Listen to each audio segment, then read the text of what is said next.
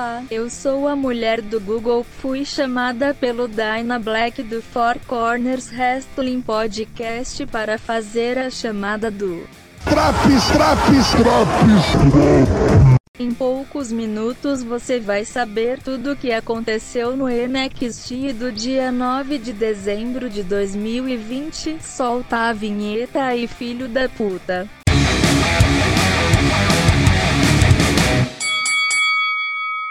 O primeiro NXT depois do War Games começou com o Finn Balor chamando desafiantes ao seu título. Pete Dunne aparece e logo depois Kyle O'Reilly se junta à turma. Muitos xingamentos ocorrem até que chega Damian Priest. Piadas sobre todos os bonecos são ditas, como deboches sobre sotaques, tempos de chinelinho no DM e sobre não vencer fracotes feito Leon Ruff. Todos ficam discutindo e Finn Balor puxa o carro do ringue.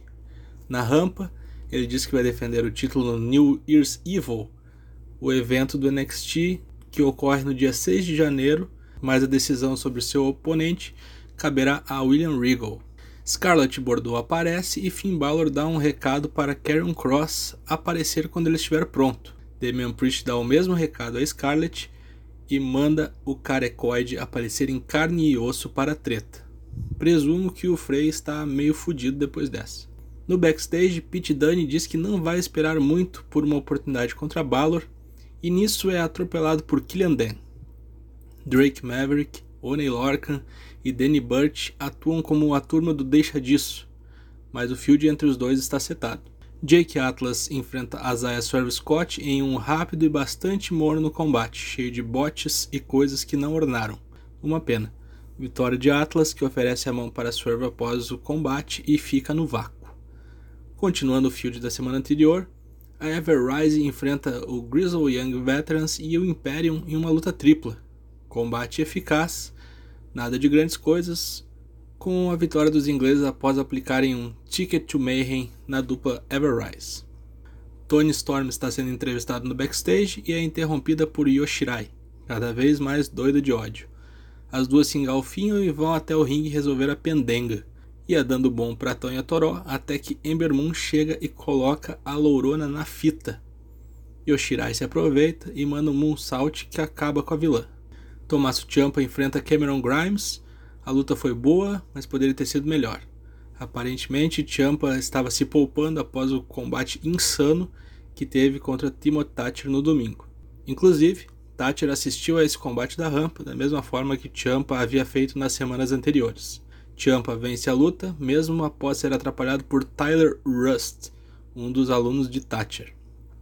Sobrou até para Cameron Grimes, que foi destruído por Thatcher depois da luta. Raquel Gonzalez é entrevistada sobre como pinou Yoshirai no Wargames e diz que graças a Ember Moon a sua amiga Dakota Kai está machucada. Hoje é o dia do troco.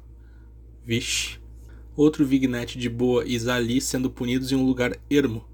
Três semanas disso já, e cada vez mais violência nas cenas. Os Garganos vêm ao ringue juntamente com Indy Hartwell e Austin Theory, boneco que foi fundamental para Gargano vencer o título norte-americano no Takeover no domingo anterior.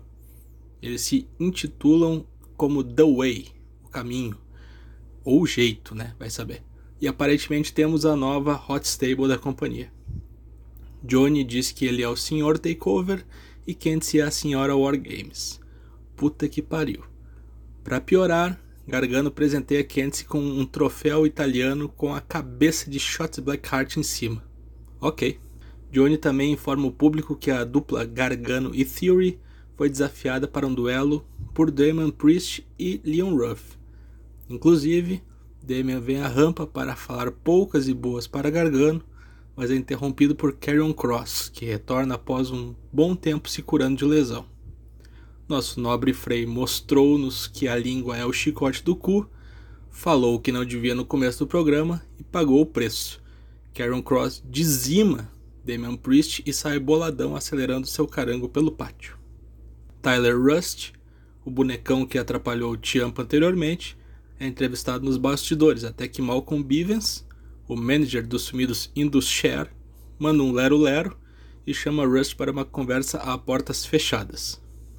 Killian Dan e Pete Dunne resolvem a sua picuinha numa boa luta. Tudo ocorria bem até uma intromissão de Burt e Lorcan contra o Monstrão, que é socorrido por Drake Maverick. Putarias do lado de fora do ringue e Pete Dunne aproveita para aplicar um Bitter End em Killian Dan, vencendo assim o combate.